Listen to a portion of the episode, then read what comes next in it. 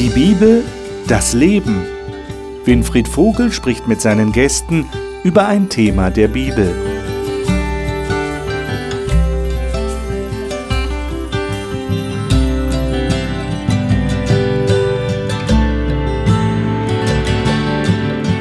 Willkommen zu dieser Sendung. Wir sind hier in der Talkrunde über biblische Themen und wir studieren schon seit einigen Wochen das Buch Hiob.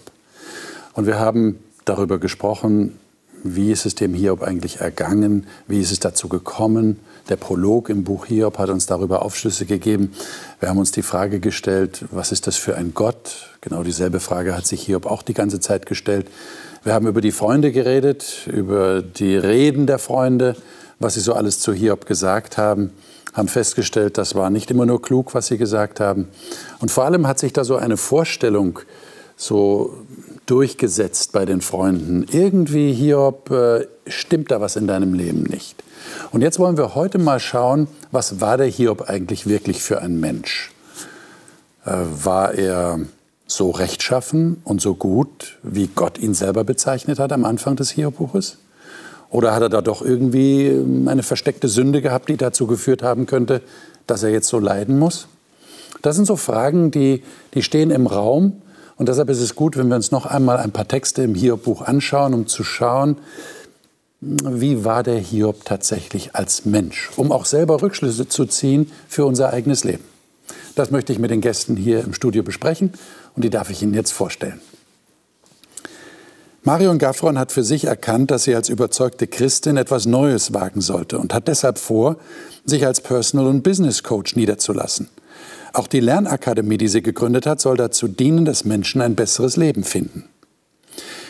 Dani Canedo ist mit teils spanischen Wurzeln in Rheinland-Pfalz geboren und aufgewachsen und liebt es, kreativ und quer zu denken, auch über Gott und die Bibel. Dr. Heinz-Ewald Gattmann lebt und arbeitet als Pastor in Hamburg. Er sagt, Gott habe sich sein Vertrauen so überzeugend erworben, dass er ihm gehören will. Hartmut Wolf ist Pastor und Theologe und betreut Menschen in einem Bibelstudieninstitut, die mehr über Gott und die Bibel wissen möchten. Er sagt, er liebe die Bibel und das Leben. Hiob 29. Ihr könnt es mal aufschlagen. Ich will mich bemühen, mal diese Verse zusammenzufassen. Hiob 29, 1 bis 17. Da schildert Hiob, wie es ihm mal gegangen ist, also wie sein Leben mal war. Da sagt er zum Beispiel, dass ich doch wäre wie in den frühen Mon früheren Monaten, wie in den Tagen, da Gott mich behütete, als seine Leuchte über meinem Haupt schien, als ich bei seinem Licht durch die Finsternis ging, als der Allmächtige, Vers 5, noch mit mir war, meine Söhne mich umgaben und so weiter. Also er schildert hier sehr deutlich, wie er geachtet war äh, von den von den Zeitgenossen geschätzt wurde, geehrt wurde. Und er sagt dann auch, ich habe mich wirklich um, um die Geringen gekümmert. Ich habe mich um die Witwen und Waisen bemüht. Ich habe äh, hab den Blinden mein Auge gegeben und den Lahmen meinen Fuß. So drückt er das poetisch aus. Also er hat wirklich, er hat wirklich ein gutes Leben gehabt und hat nicht nur an sich gedacht, sondern auch an andere. Das ist so das Bild, das hier entsteht. Ähm, jetzt habe ich mir die Frage gestellt, ist das gut und richtig, wie Hiob das so ins Feld zu führen? Oder würdet ihr sagen, naja, so Bescheidenheit wäre hier doch angebracht? Also grundsätzlich finde ich es immer erstmal wichtig, sich das Leben mal anzuschauen, das man führt. Also mal so einen Schritt zurückzugehen und zu gucken, was, was sehe ich da, was passiert da, was für Ergebnisse finde ich in meinem Leben vor, gefällt mir das, entspricht es meinem Wertekodex, also mal so grundsätzlich Bilanz in die zu Selbstreflexion ziehen. zu gehen und mal Bilanz zu ziehen zwischendurch ist grundsätzlich immer erstmal. Okay. Also du würdest sagen, das ist durchaus okay, was er hier macht. Er zieht Bilanz. Erstmal so grundsätzlich ja, aber es gibt natürlich mehr zu sagen zu diesem Text. Okay. Also wenn Menschen anfangen, ihre Biografie zu schreiben, ja. dann kommen sie häufig auf das Gute zu sprechen, was sie geleistet haben. Und das wirkt für mich hier so. Heute würde er sicherlich ein paar Seiten mehr dazu schreiben, aber das ist etwas, was er gemacht hat. Mhm. Hat sich um Arme gekümmert, um Weise, Menschen, die, die keine Eltern mehr haben, hat Blinden geholfen. Das gehört so zu einer guten Biografie dazu. Und da kann er sicherlich darauf zu Recht verweisen. Also er war, war ein guter Mann. Also ja, glaube ich schon. Schon. Ähm, aber ich finde es immer ganz spannend. Also ich, vielleicht kennt ihr das ja auch so. Passiert einem ein Missgeschick, dann sagt man sich selber, oh, bist du blöd oder oh, du Tollpatsch. Oder da ist man ja ganz schnell dabei. Da kommt niemand und sagt, Dani, jetzt sei mal ein bisschen demütiger. Aber jetzt hier bei Hiob, wenn der beschreibt, was er alles gemacht hat, dann kommt dann gleich so, sollte man nicht demütiger sein? Mhm, genau. Also ich glaube, es macht schon Sinn, sich gute Sätze auch selber zu sagen, um sie auch sich selber bewusst zu machen und wirklich zu realisieren, zu reflektieren, wie du schon sagtest. Und auch im Lichte dessen, was die Freunde ihm gesagt haben, die ja, ja so immer so, so genau. insinuiert haben, immer so, ja. so angedeutet haben, na, da wird doch, doch was sein, sich selber zu bestätigen, nein, das stimmt nicht. Ja. Ich krame jetzt in meinem Gedächtnis, aber ich finde da nichts. Also in dem Kontext muss man auch diesen Text Aha. sehen, denke ja. ich. Die haben ihn ja massiv angefeindet ja. und gebohrt und gelöchert. Und ja. in ihrem Denken war die Logik einfach, wenn es dir so schlecht geht, musst mhm. du ja ein echt mieser Typ sein. Mhm. Und ähm, darum hat er ja gegraben und überlegt und ja auch immer gerungen, wo ist denn meine Schuld? Habe ich denn wirklich eine? Und hier hat er jetzt auch den Mut, würde ich jetzt mal so formulieren, mal zu sagen, also ähm, ich finde so viel Gutes in meinem Leben und mir fällt echt nicht ein, was ich noch hätte machen können. Und es ist eine erschütternd lange Liste eigentlich, äh, äh, überwältigend lange Liste, die ja. er hier aufführt, was er alles Tolles gemacht hat. Mhm. Und das so seinen Freunden auch mal gegenüberzustellen und sagen, also ihr habt mir hier Sachen vorgeworfen, kann ich mich nicht erinnern. Ich, ich habe das und das und das habe ich gemacht. Also würdet ihr sagen, als Christ ist ein gesundes Selbstbewusstsein durchaus angebracht? Genau. Oder würde, würde dann der Pastor oder so gleich sagen, naja, also liebes Gemeindeglied, äh, eine Nummer kleiner wäre auch nicht schlecht. Wenn es gesund ist. Weil wir sind ja alle Sünder. Dann ist es so groß, wie man braucht und so klein, dass man auch noch auf dem Boden bleibt. Aber ich, ich denke, es ist einfach auch noch mal der Zusammenhang. Äh, die Frage steht auch im Raum äh, und die, die viele Menschen auch immer wieder stellen. Warum geht es guten Menschen schlecht? Mhm. Und die Freunde von Hiob behaupten, das geht gar nicht. Guten Menschen geht es immer gut. Und nur den schlechten Menschen geht es schlecht. Mhm. Eine dritte Variante kennen die gar nicht. Mhm. Und deswegen führt es Hiob ein und sagt, hey, in meiner Umgebung gibt es böse Menschen, denen gibt es gut. Und das führt er dann auch an. Und jetzt seht ihr das an mir, auch guten Menschen geht es schlecht. Ich kann es euch nicht erklären, warum. Aber eure Antwort befriedigt mich auch nicht. Ich habe keine Antwort darauf, aber eure Antwort mit euren Unterstellungen, das ist es auch nicht. Und jetzt erklärt er, denn äh, äh ich habe nichts verbrochen. Und trotzdem geht es mir schlecht. Eben, und das beschreibt er dann auch in Hiob 30. Und ich würde gern diesen Kontrast mal uns deutlich mhm. machen. Hiob 30, das ist jetzt der ganze Abschnitt 9 bis 23. Der Zeit habe lesen wir nicht alles. Aber wir lesen mal die Verse 9 und 10 und dann 15 bis 19. Darf ich da jemand von euch bitten, vielleicht Dani, wenn du mal 9 und 10 und 15 bis 19 liest. Und nun bin ich ihr Spottlied geworden, ich wurde für sie zum Gerede. Sie verabscheuen mich, haben sich von mir entfernt und mich mit Speichel für mein Gesicht gespart. Plötzlicher Schrecken hat sich gegen mich gewandt. Er jagt wie der Wind meiner Würde nach und wie eine Wolke ist meine Rettung vorübergezogen. Und nun zerfließt in mir meine Seele, die Tage des Elends packen mich. Nachts bohrt es mir meine Knochen aus und die an mir nagenden Schmerzen ruhen nicht. Mit gewaltiger Kraft packt er mein Gewand, wie der Kragen meines Leibrocks schnürt er mich ein. Er hat mich in den Dreck geworfen, sodass ich dem Staub und der Asche gleich geworden bin. Mhm. Und dann geht es ja noch weiter, dass er praktisch äh, Gott als einen grausamen äh, äh, begegnet ist, äh, der, der ihm nachstellt. Jetzt ist es ja ein wahnsinniger Kontrast zu dem, was er vorher gesagt hat, wie sein Leben vorher war. Glücklich und zufrieden und er war ein guter Mann. Ähm, was macht man denn mit jemand, der, der das ertragen muss, verachtet? Er wird angespuckt. Er drückt das ja sehr poetisch aus. Nicht? Die haben nicht mit Speichel für mein Gesicht gespart, heißt er mit anderen Worten, sie haben mich angespuckt. Also Verachtung ihm gegenüber zum Ausdruck gebracht. Äh, wie, wie kann man so jemandem, der sowas erlebt, helfen, das zu ertragen? Ich denke, man muss sich erst mal von diesem Bild lösen. Die Leute haben ihn verachtet und ins Gesicht gespuckt. Weil sie ihn von Gott bestraft angesehen haben. Und, das, und ich, ich staune diese Geschichte von Hiob, obwohl die im Volk Israel ja tradiert worden ist, fragen seine Jünger beim Blindgeborenen, wer hat hier was ausgefressen? Wer ist schuld? Er selber oder seine Eltern? Genau wieder das gleiche Schema, dass jemand leiden kann, ohne Schuld zu haben, kommt ihnen überhaupt nicht in den Kopf. Und das ist, denke ich, eine der ersten Hilfe, dass man aufhört, Leuten was zu unterstellen. Ja, dann, wenn es dir so schlecht geht, was hast du denn angestellt? Das ist nicht hilfreich. Also wäre für mich nicht hilfreich. Natürlich kann die Situation sein, dass ich auch irgendwas begangen habe. Aber ich muss einfach mit rechnen, dass auch ein Unschuldiger ganz elend leiden kann. Also das ist für mich eine, einer der Botschaften, die ich hier auch aus dem Hiob-Buch mitnehmen kann. Und ich kann ihm nur helfen, wenn ich ihm dann nichts Böses unterstelle. Aber das ist doch eigentlich furchtbar, wenn die eigenen Leute einen dann noch mit Verachtung strafen. Wenn man sowieso schon im, im Keller sitzt. Aber das passiert doch auch heute. Es gibt Leute, die werden hochgeachtet und machen dann irgendetwas und werden fallen gelassen.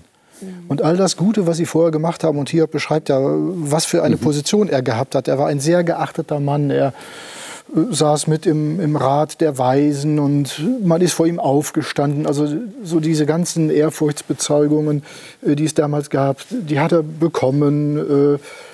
Und jetzt, irgendwas ist passiert und dann lässt man jemanden fallen wie eine heiße Kartoffel. Und genau das passiert dem Hiob. Hm. Und in einer drastischen Art und Weise, dass es einen erschreckt, dass man sich fragen kann, waren das eigentlich mal wirklich deine Freunde? War das wirklich eine echte Beziehung, die sie zu dir hatten? Denn wenn ich mir anschaue, wie sie heute mit dir umgehen, passt das irgendwie nicht zusammen. Also das ist ein durchaus ein Muster, was nicht so außergewöhnlich ist. Hm. Politiker, Fußballstars, würden mir jetzt ein paar Namen zu einfallen, äh, denen das passiert ist. Hm. Aber passiert das auch in der christlichen Kirche? Also ich denke, solange dieses Denken noch zu finden ist, das Leid, was mit Verfehlungen zu tun hat, wird es auch dieses Denken noch geben. Und dann ist ja auch vielleicht so ein bisschen, weiß ich nicht, vielleicht auch Schadenfreude, dass es da jemanden gibt, dem geht es schlechter als mir. Wir also, vergleichen uns immer. Ne? Genau, dieses ständige Vergleichen hin und her. Mhm. Wobei, also ich denke nicht umsonst gibt es diesen Spruch, wie dich jemand behandelt, sagt jetzt nichts über deinen Wert aus, aber über seine Motivation und über ihn selber. Also von daher bei den Freunden, da ist sicherlich, spielt da ganz viel mit rein, warum sie sich so verhalten. Aber was ich halt bei Hiob so genial finde, er betrachtet trotzdem alles noch aus der Beziehung zu Gott heraus. Hm. Und, und das ist, glaube ich, und das, das kann man aber nicht jemand anderem zusprechen, das, ähm, ja. Da muss man selber dahin kommen. Genau. Dass man, dass man vielleicht vielleicht gibt es einen Weg, das zu unterstützen, ja. aber sicherlich nicht mit irgendwelchen platten Worten, die dann so mhm. ja, die Welt retten sollen. Mhm. Ich denke, dass keine gesellschaftliche Gruppe von solchen Phänomenen ausgenommen ist. Auch meine Kirche nicht. Mhm. Ist das ein Armutszeugnis? Gerade für eine Kirche, die die Nächstenliebe predigt? Wenn ich das Jesus? aus der Distanz betrachte, auf alle Fälle. Mhm. Das ist ein Armutszeugnis. Wenn ich mich in die Situation hineinbegebe, glaube ich, meint jeder gute Gründe zu haben, sich so zu positionieren. Mhm. Dass Leute, die man früher, ich will jetzt nicht sagen angehimmelt hat, aber hochgeschätzt hat, weil sie irgendetwas gemacht haben, fallen lässt, ist für mich kein biblisches Prinzip. Vor allem kein neutestamentliches Prinzip. Weil ich denke, dass die Bibel immer mehr von Barmherzigkeit ausgeht. Aber Menschen sind leider so gestrickt, das passiert. Aber es fängt ja schon beim extrem Hochschätzen an, oder? Also muss ich denn jemanden, der, der was, was weiß ich, was gemacht hat, muss ich den so extrem hochschätzen, dass ich ihn dann nachher wieder zerstören muss, wenn er nicht mehr in mein Schema passt? Ja, das aber das passiert wahrscheinlich so ganz automatisch, nicht? Du kannst ja, auch machen das gerne. Wir, wir, stellen Leute gerne aufs Podest. Du brauchst ja nur den Begriff Vorbild zu nehmen. Ja. ja, da ist jemand für mich Vorbild gewesen und dann enttäuscht er mich auf irgendeine Art und Weise und schon lasse ich ihn fallen. Aber er kann ja nichts dafür, dass er mein Vorbild ist. Natürlich nicht. Also, ja, das ist eben halt das, was du vorhin sagtest. Das, das spricht über den, der ja. jetzt diese Reaktion zeigt. Ja, ja. Wir sind halt sehr in diesem Tun auch verhaftet, mhm. wie auch der Hiob und seine Jünger, äh, seine, seine Freunde, äh, zu sagen, habe ich gemacht, habe ich nicht gemacht, habe ich gemacht, habe ich nicht gemacht und dann dementsprechend das auch mhm. zu bewerten. Mhm. Ähm, und mich lehrt diese ganze Geschichte vom Hiob eigentlich dass es die falsche Ebene ist, ja. sondern es geht um eine ganz andere Dimension. Also äh, in der Psychologie gibt es eine Gerechtigkeitsforschung, die untersucht, dass Menschen ein Bedürfnis haben, dass die Welt in Ordnung ist und gerecht vorkommt. Wenn jetzt einem Menschen schlecht geht, man hat es in den USA erforscht, glauben viele Menschen, dass die etwas Böses angestellt haben, weil es ihnen schlecht geht. Sonst ist mein Weltbild nicht mehr in Ordnung. Mhm. Und sie sagen, es war nur eine kleinere Gruppe von Christen gewesen, die das differenzieren können und sagen können, nein, ich muss diese Schlussfolgerung nicht machen. Aber die meisten Menschen brauchen das. Hm. Es ist ein gutes Universum. Und wenn es dir schlecht geht, dann kann es ja nur sein, dass da irgendeine Ursache ist. Hm. Und dieses Aushalten können, dass es Menschen schlecht geht hm. und dass eben die Welt und das Leben nicht gerecht ist dass es vielleicht erst irgendwann mal tatsächlich ein gerechtlicher Ausgleich kommt. Das kann ich eigentlich nur als äh, Christ mit dieser Hoffnung, die ich habe. Sonst muss ich hier gucken. Und die Neigung war von den Leuten zu sagen, dann, wenn es dir äh, schlecht geht, dann musst du dafür verantwortlich sein. Und das Problem ist sogar bei Leuten, die entführt worden sind und denen es dreckig gegangen sind, haben, was habe ich angestellt, dass mir das gegangen mhm. ist? Die ja. fangen dann sogar an, mhm. sich selbst ihre Gerechtigkeit in Frage zu stellen, nur damit ihr Weltbild wieder dann mhm. stimmt. Also es ist faszinierend. Heißt das, dass ich ein theologisches System über die Menschlichkeit stelle? Das ist ja. Ich habe ein Interpretationsschema. Mhm. Ja. Und das ist mir wichtiger. Mhm. Und ich, ich ordne andere Kriterien, die Jesus zum Beispiel sagt, wie Mitmenschlichkeit, wie Nähe mhm. und so weiter, die ordne ich da einfach rein und vernachlässige sie unter Umständen, weil sie nicht in mein System reinpassen ja. und treffe ein Urteil aufgrund meines Systems. Das ist das Prinzip von Religion. Das ist das wie Prinzip. ich das sehe. Ja, das ist also, sogar Weltbild. Ich würde sogar noch darüber als, hinausgehen. Ja, okay. Es genau. ist die Frage, passt in mein Weltbild? Ja. Und wenn das bedroht ist, tue ich lieber dich unbarmherzig behandeln, ja. als dass ich mein Weltbild an der Stelle auf. Und du hast ja gerade ein wichtiges Stichwort genannt, differenziert. Mhm. Ich muss differenziert denken können. Wenn ich das nicht kann oder nicht will, dann werde ich sehr leicht in diese Schwarz-Weiß-Geschichte reinfallen und werde in meinem System bleiben wollen und alles da einordnen. Freunde vom Hiob haben auch an Gott geglaubt. Also ja. weil du so gefragt hast, sind wir Christen ja. irgendwie anders? Die haben auch an Gott geglaubt. Ja, genau. Und trotzdem haben sie so gedacht. Und darum sind wir auch als Christen überhaupt nicht gefeit davon. Und der einzige, die einzige Hilfe für mich ganz persönlich ist immer wieder solche Geschichten zu lesen und das auf mich wirken zu lassen. Also mhm. üben zu differenzieren mit Gottes Wort. Jetzt hat ja Gott den Hiob eindeutig, ich sage jetzt mal dieses äh, Wort, klassifiziert. Er hat ihn beurteilt. Lesen wir das nochmal, um es in unser Gedächtnis zurückzurufen. Ich glaube, das ist ganz wichtig an dieser Stelle. Hiob Kapitel 1, Vers 8. Hiob Kapitel 1, Vers 8. Der Herr sprach zum Satan, hast du Acht gehabt auf meinen Knecht Hiob? Denn es ist seinesgleichen nicht auf Erden, fromm und rechtschaffen, gottesfürchtig und meidet das Böse. Ja. Also kann es ein besseres Urteil über einen Menschen geben und noch von Gott dazu? Nicht von irgendjemand, sondern von Gott. Ja. Oder? Ja. Also, wenn dieser Text nicht am Anfang stehen würde, hätte ich mit Hiob in Kapitel, ich glaube, 31, ja. hätte ich aber echt meine Probleme. Ja. Schlagen wir mal Kapitel 31 auf und schauen mal, warum du Probleme hättest. Äh, Kapitel 31, 1 bis 6. Wer liest das mal? Marion? Mit meinen Augen habe ich einen Bund geschlossen, niemals ein Mädchen lüstern anzusehen. Was hätte ich von Gott sonst zu erwarten, von ihm, der in der Höhe thront? Welches Urteil hätte der Allmächtige dann über mich verhängt? Den Bösen trifft das Unheil und den Übeltätern schickt Gott Unglück. Er sieht doch all mein Tun, er kennt jeden Schritt. War ich jemals verlogen oder falsch und habe ich andere betrogen? Gott soll mich wiegen auf seiner gerechten Waage und er wird feststellen, dass ich unschuldig bin. Hm. Das erinnert mich an einen Gottesdienst, in dem ich gesessen habe. Wir haben damals nicht über Hiob gesprochen, aber über die Allgegenwart der Sünde. Und da sagt doch tatsächlich eine Person, es gibt Tage, da sündige ich nicht. Mhm. Und wenn ich mir das ganze Kapitel 31 anschaue, ich habe vorhin den Begriff Biografie gebraucht, äh, das würde für mich nicht in eine Biografie gehören. Ich könnte sehr gut hingehen und Hiob sagen, da schätzt dich aber ziemlich gut ein, so gut wie es einem Menschen eigentlich nicht zugesteht. Hab aber gleichzeitig das Problem, dass Gott ja vorher gesagt hat, genau. hast du auf Hiob geachtet, das ist so einer, ja. wie er hier beschrieben wird dann. Ich meine, was schätzt ihr denn ein, ist die Motivation vom, äh, vom Hiob, sich, sich so darzustellen, sich so zu beschreiben? Warum macht er das? Warum macht ein Mensch das? Ja, und das ist der Zusammenhang jetzt einfach. Ich meine, seine engsten Freunde, das ist ja nicht irgendjemand Fernstehendes, sondern die, die wirklich gekommen sind. Und das muss man ihnen auch zugutehalten, eine Woche geschwiegen haben. Mhm.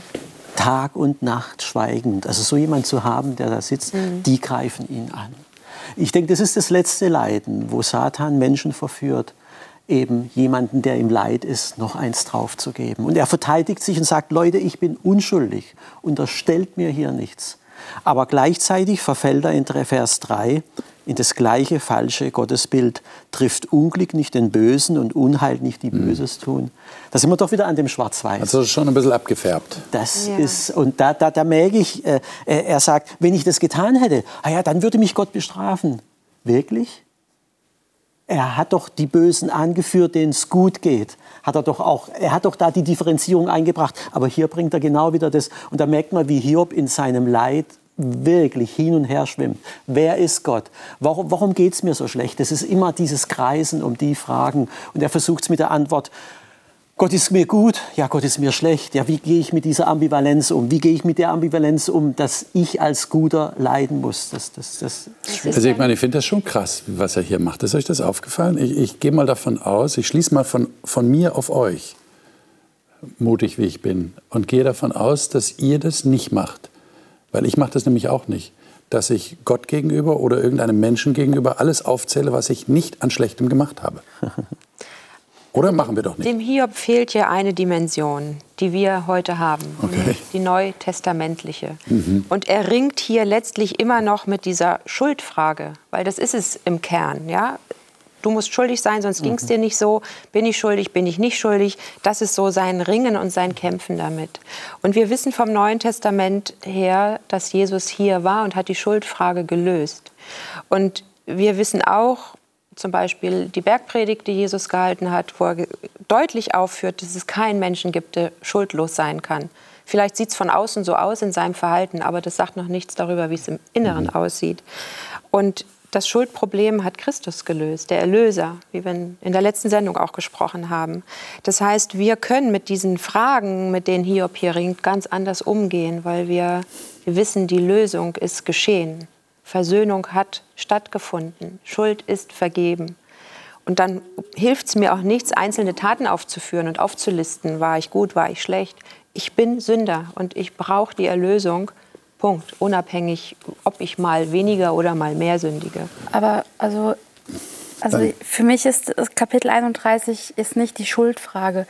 Also für mich ist auch Vers 3 nicht dieses, er verfällt in dieses Schwarz-Weiß-Denken wie die, wie die Freunde. Ähm, die ich glaube, kommen auch nicht, um ihn anzugreifen, sondern sie kommen ja, um ihm zu helfen, auf ihre ganz eigentümliche, extrem unerquickliche Art und ihm Weise. Zu helfen, zu verstehen. Ne? Ja, also mhm. genau. Also ich glaube, dass sie es grundsätzlich schon gut meinen, auch wenn es nicht ankommt.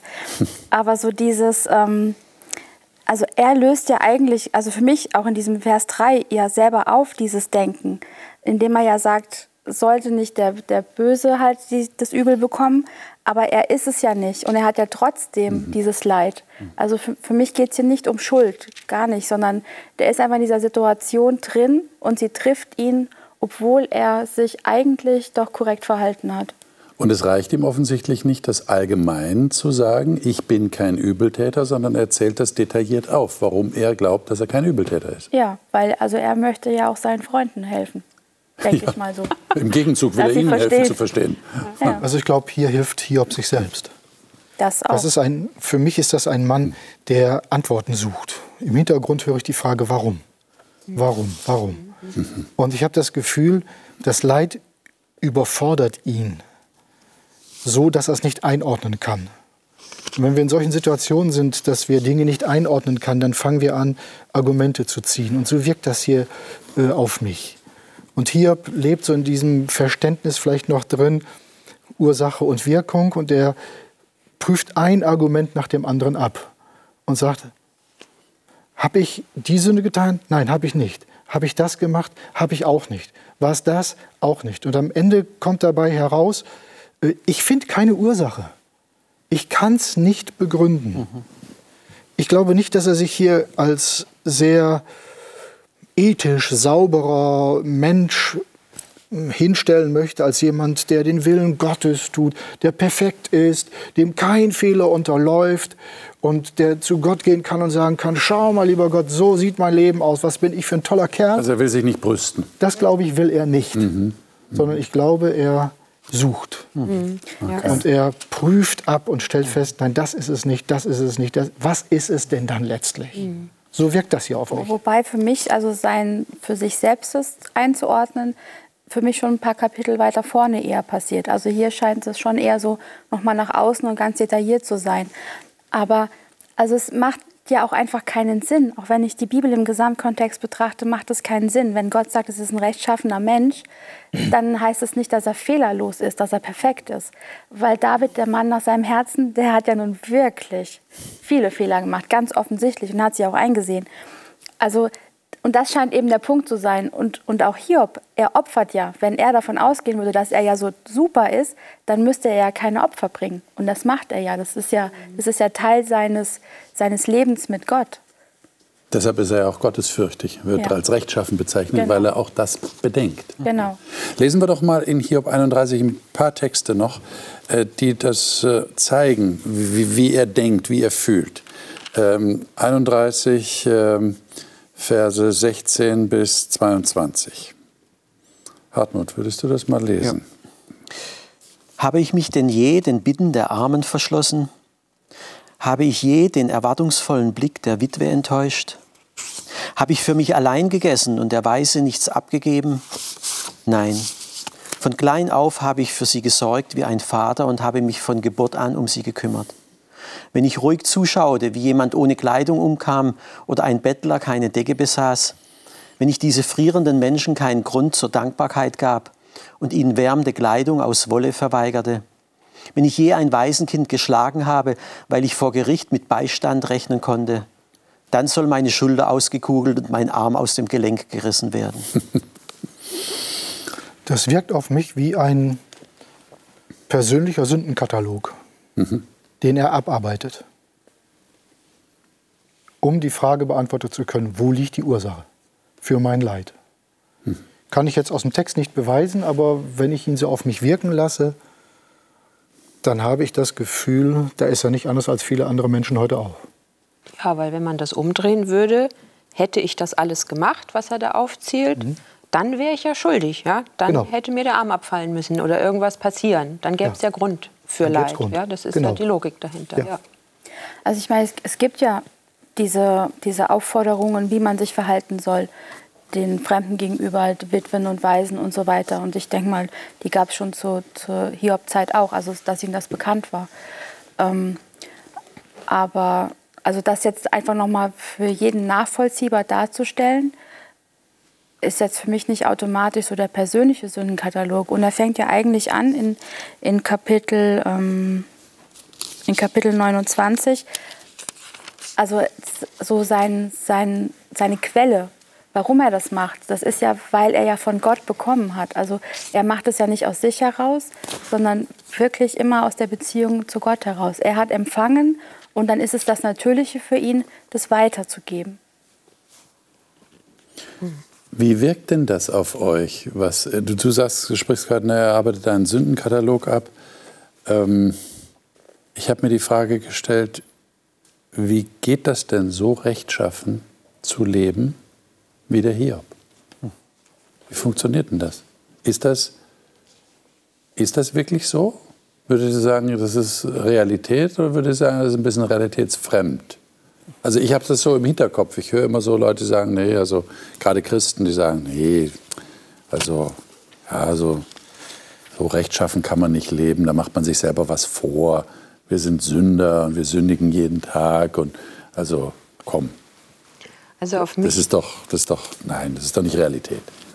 Auf mich wirkt der Hiob schon authentisch in seinem Leben. Also er hatte Werte, die er gelebt hat. Und er wirkt für mich auch wie einer, der aus Fülle lebt. Ich meine, er hatte sie auch tatsächlich materiell, ja, aber er hat sich geborgen gefühlt. Also so wirken die Geschichten oder Beschreibungen so über sein Leben und in Beziehung zu Gott. Und er hat geteilt und er war für seine Kinder da und Familie hatte einen hohen Stellenwert.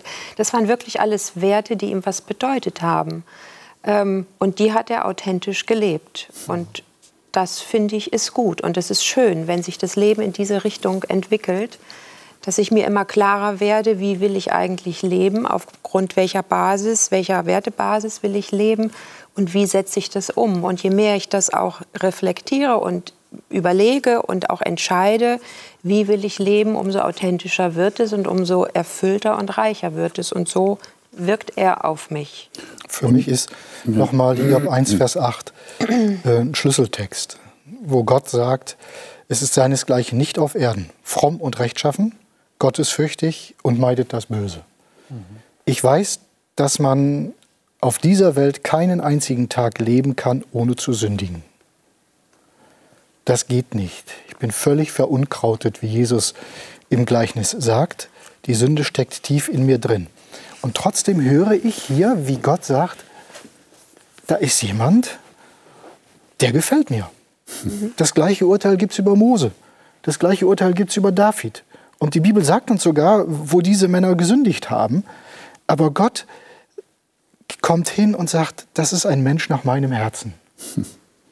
Und Worauf kommt es dann an? Genau. Das ist die Frage doch. Ja, natürlich. Dann theologisch an? kann ich sagen, es kommt auf die Ehrlichkeit mir selbst gegenüber mhm. an, dass ich mich zu meiner Schuld stelle und sie nicht verleugne. Aber ich würde gerne noch was anderes rausnehmen. Gott sagt mir eigentlich, du bist ein Mensch, den ich liebe, nicht nur den ich liebe, sondern du bist okay. In dieser Beziehung mit mir bist du okay und du darfst auch froh sein über das. Viele Christen können sich doch gar nicht freuen. Die, die leben doch nach dem Motto, äh, lass dich nicht loben, dann höre ich schon den Teufel. Ja, das, es gibt so einen Spruch unter Pastoren, da kommt jemand nach dem Gottesdienst und sagt, das war eine schöne Predigt. Und sagt der Pastor, das hat mir der Teufel auch gerade gesagt. Also ich kann nicht mal Lob an mich heranlassen. Und hier erlebe ich, dass Gott sich an die Seite von Hiob stellt und das nicht schönredet, Sünde nicht bagatellisiert, nicht, dass er mich missversteht, das tut die Bibel an keiner Stelle, aber dass er ein ganz positives Einwirken und ein ganz positives Verständnis von Hiob und sagt, hat und sagt, ja, du bist gut. Und ihr würdet sagen, das kann man jetzt einfach mal so stehen lassen, weil es authentisch ist, weil es tatsächlich so ist. Also, so sieht Gott ihn. Ja, ja, also worauf es mein, nach meinem Verständnis ankommt, ist, Gott will in den Dialog mit mir treten. Okay. Er will in Beziehung mit mir leben. Wie, mhm. wie der Hiob auch nachher sagte, jetzt habe ich ihn mit meinen Augen gesehen. Mhm. Da ist was passiert. Da ist eine Dimension von Miteinander entstanden, das eben nicht im Abarbeiten von Katalogen bestand, sondern das im Dialog lebt, wo man sich auch gegenseitig all die Fragen und all den Schmerz und alles einfach auch mal vor die Füße schmeißen kann ähm, aber im Vertrauen darauf, du bist da und, und Gott sehnt sich nach Beziehung. Und, und, und darum geht es ihm. Und darum, ihm, ihm geht es nicht um, um Einzelnen, was, was tust du, was tust du nicht. Das Problem der Sünde hat er für uns gelöst, damit wir in seine Gegenwart kommen können. Und das ist das, was er sich wünscht für uns und auch für mhm. sich, sage ich jetzt mal, weil er uns liebt. Und jemand, der sich liebt, der will dem anderen zusammen sein. Und Gott möchte auch mit uns gemeinsam das Leben leben. Ich meine, darf ich euch da mal persönlich fragen, wie es euch damit geht? Äh, habt ihr auch so diese Meinung über euch selbst, so wie der Hiob? Und, und könnte sich da auch bei euch vielleicht der Gedanke einschleichen, naja, wenn es mir dann richtig dreckig geht, ähm, was habe ich doch falsch gemacht oder ist der liebe Gott doch nicht so zufrieden mit mir? Oder seid ihr darüber hinaus und hinweg und äh, seid so gereift im Glauben, dass euch das nicht mehr anficht? Ich denke, bei der Frage, äh, die Hiob sich jetzt darstellt, 29,14, ähm, Gerechtigkeit machte ich zum Mantel, der mich begleitete. Wir tun uns da ein bisschen schwer also wenn ich die, ich weiß nicht, wie Gott über mich redet oder denkt, äh, aber ich denke, also ich weiß, wie ich bin.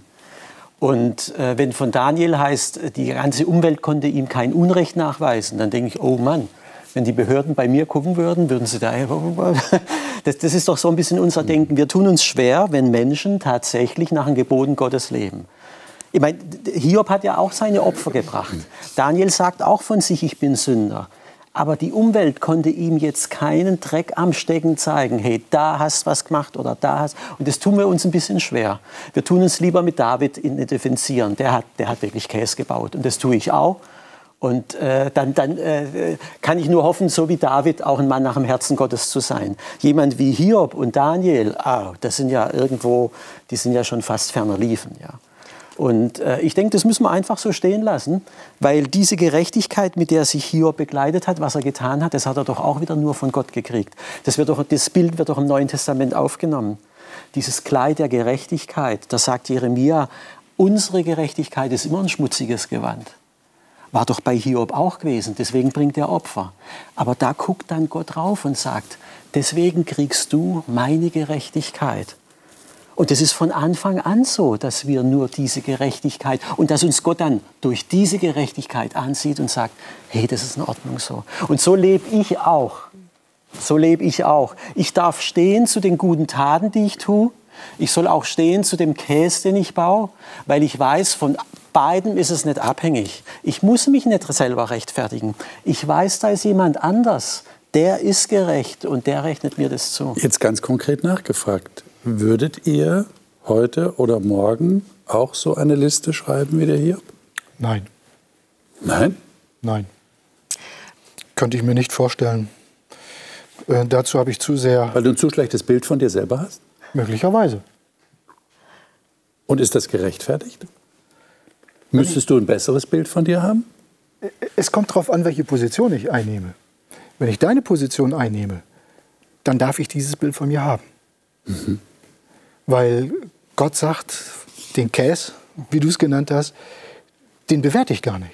Den lasse ich mal außen vor. Und ich sehe das Positive an dir. Ich sehe, du bist ein Mensch, der mich liebt. Ich sehe, du bist ein Mensch, der mit mir leben möchte. Ich sehe, du bist ein Mensch, der sich äh, um andere kümmern will. Und ich bewerte dein, deinen Willen mehr als das, was du tust. Wenn ich diese Position einnehme, kann ich mich durchaus positiv Ja, aber da höre ich schon Leute, die sagen, na, so kann es ja auch nicht sein. Das heißt, der liebe Gott sieht dann Dinge nach oder sieht über Dinge hinweg, weil du so ein guter Typ bist und weil du ihn lieb hast? Nicht, weil ich ein guter Typ bin, sondern weil ich sein Kind bin. Also meine, meine Liste wär, hätte noch ein bisschen eine andere Nuance. Ähm, meine Liste entsteht und da wächst auch tatsächlich ein und ich übe mich darin, sie auch wahrzunehmen, nämlich was wirkt Gott in meinem Leben? Mhm. Ich kann aus mir heraus nichts Gutes vollbringen, gar nichts. Ich bin Sünder, aber ich bin gerechtfertigt und ich stehe vor Gott ohne Sünde da. Das sagt mir das Neue Testament. Ja? Christus hat die Schuld für mich vergeben und ich stehe ohne Sünde da und darf im Vertrauen darauf mein Leben leben. Und was geschieht, sind die Werke Gottes in meinem Leben. Und wenn ich sehe, dass ich eine wunderbare Ehe führe oder mich mit meinen Kindern verstehe oder mit was auch immer gute Früchte in meinem Leben sehe, dann klopfe ich mir nicht auf die Schulter und sage, bin ich für ein toller Hecht, sondern sage ich, lieber Gott, danke, dass du das in meinem Leben wirkst. Und die Liste möchte ich führen. Ich möchte auch mehr sehen lernen, wo Gott gute Früchte in meinem Leben bringt, aber ihm zur Ehre. Und das ist ja Gesundes Selbstbewusstsein. Ich kann mir nichts, aber, das, nichts das aber nichts anderes hat ja Hiob eigentlich gemacht. Äh, vielleicht ist es ein bisschen anders ausgedrückt, aber für mich ist es genau das, was er hier eben macht. Oder was wir auch heute ja oft in der Psychologie oft haben mit diesem Dankbarkeitstagebuch. Also ich, ich denke, es würde uns gut zu Gesicht stehen, jeden Tag ein bisschen mehr zu gucken, was ist denn wirklich gut gelaufen. Mhm. Natürlich aus Gott heraus, logisch. Ich lebe ja mit ihm. Aber es ist halt gut gelaufen, dann muss ich es auch so benennen dürfen. Und das ist doch das, was Hiob macht. Wir, wir sind auch manchmal, habe ich den Eindruck, ein bisschen schnell bei der Hand zu sagen, na, natürlich klopfe ich mir nicht selber auf die Schulter. Nein, Gott bewahre, ich werde ja nicht so stolz sein und so überheblich. Aber vielleicht äh, macht uns, ich weiß ja nicht, wie, wie seht ihr das? Macht der Hiob euch Mut zu sagen, ja, so, so ein Dankbarkeitsbuch, das nehme ich jetzt mal auf deine Anregung, irgendwie zu sagen, ja, ich, ich darf mich freuen darüber, was in meinem Leben gut geht. Ja, das macht mir Mut. Mhm. Wenn du mich so direkt fragst, möchte ich an das anknüpfen, was äh, du gesagt hast. Es gibt diesen neutestamentlichen Text, alle gute Gabe, alles was Gutes, was wir tun, kommt von Gott. Und dann bin ich weit weg, mir das selbst zuzuschreiben. Dann bin ich immer bei dem, der das wirkt. Wenn ich mich auf diese Position stelle, dann macht mir das Mut. Dann kann ich auch dankbar sein. Und dann kann ich das auch an mich heranlassen, dass Gott und hier über Hiob sagt, hast du den gesehen? Das ist ein Mann, der rechtschaffen ist, der ist gottesfürchtig, der ist fromm. Dass er über David sagt, das ist ein Mann nach meinem Herzen und jeder von uns kennt all das, was er gemacht hat, vom Ehebruch über Lüge, Mord und alles Mögliche. Mose genauso, der äh, impulsiv gewesen ist und jemanden im Jähzorn umbringt. Äh, viele andere, Abraham, der Gott nicht äh, die Freiheit lässt, so zu handeln, wie er es will. Und trotzdem sind es Männer Gottes. Und im Hebräer finden wir sie unter der Wolke der Zeugen. Wenn ich konstatiere, dass all das Gute, was hier passiert, Gott durch mich und in mir tut, ja, dann kann ich das an mich heranlassen. Und da ermutigt uns ja Jesus, lasst euer Licht leuchten vor die Menschen, dass sie eure gute Wägen sehen. So, und jetzt kommt dass sie euren Vater im Himmel preisen. Es geht doch nicht um Egomanie, dass äh, Hiob sich selbst Es geht darum, dass wir positiv in einem gesunden Bewusstsein, in Dankbarkeit auch dazu stehen können und damit der Vater im Himmel gepriesen ist. Das, das sehe ich als gesund an, ja. Und das ist ja das, was Hiob selber gesagt hat. Wenn ich denn Unrecht täte, würde ich ja Gott leugnen. Und das geht nicht. Wenn ich sage, ich bin Christ, dann muss ich auch dazu stehen, zu den Werten, die nicht nur leben, sondern ich muss auch dazu stehen und sagen, ja, ich tue das, weil ich glaube, dass Gott lebendig ist und er in meinem Leben aktiv ist. Und ich denke, es gehört zu einer gesunden Beziehung, dass man sich beides sagen kann. Mhm. Das Positive wie das. Negative. Mhm. Aber ich habe das Gefühl, dass viele Christen meinen, dass Gott ihnen nur das Negative sagt. Mhm. Und immer wieder da ist und sie kritisiert. Das ist für mich aber nicht Bestandteil einer gesunden Beziehung. Genau. Mhm. Denn ich setze mich der Kritik nun mal nicht gerne aus. Sondern ich möchte auch mal in den Arm genommen werden und angenommen werden. Und Kritik bedeutet nicht unbedingt Annahme. Aber hier so empfinde ich, und ich habe ja vorhin gesagt, das Kapitel wirkt auf mich ja eigentlich äh, abstoßend. Aber hier, glaube ich, geht Gott hin und reicht die Hand und sagt, ich nehme dich an. Liebe Zuschauer, wenn Sie eine Beziehung zu Gott haben, ist das eine gesunde Beziehung? Ermutigt Sie Hiob auch, einmal Bilanz zu ziehen, auf Ihr Leben zu schauen? Ermutigt Sie Hiob, vielleicht so, so ein Dankbarkeitsbuch anzulegen und mal aufzuschreiben, sich zu merken, was hat Gott in meinem Leben schon bewirkt? Wo bin ich schon erwachsener, reifer geworden in diesem Prozess des Christseins und der Nachfolge? Ich denke, das sind Fragen, über die man nachdenken kann. Hiob begegnet uns als ein, ein ehrlicher Mensch, ein rechtschaffener Mensch, der offensichtlich verstanden hat, worauf es tatsächlich ankommt.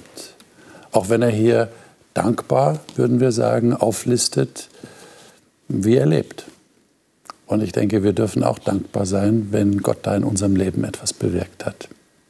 Das nächste Mal werden wir dieses Studium des Hiob-Buches abschließen mit der Hiobs-Botschaft. Äh, Sie wissen natürlich, Hiobs-Botschaften, das sind immer die schlechten Botschaften. Das hat mit dem Buch Hiob zu tun.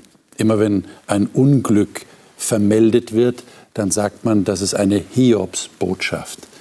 Aber wir wollen das mal ummünzen und wollen uns fragen, was ist denn die eigentliche Hiobs-Botschaft? Damit soll gesagt sein, was ist die eigentliche Botschaft dieses Buches? Äh, ich denke, da dürfen wir gespannt sein, was wir da herausfinden das nächste Mal, anhand einiger Texte, die nicht nur im Hiob-Buch sind, sondern in der ganzen Bibel verteilt sind und die uns zeigen, was auch das Buch Hiob uns eigentlich mitteilen will. Seien Sie auf jeden Fall dabei. Bis dahin, Gottes Segen und alles Gute Ihnen.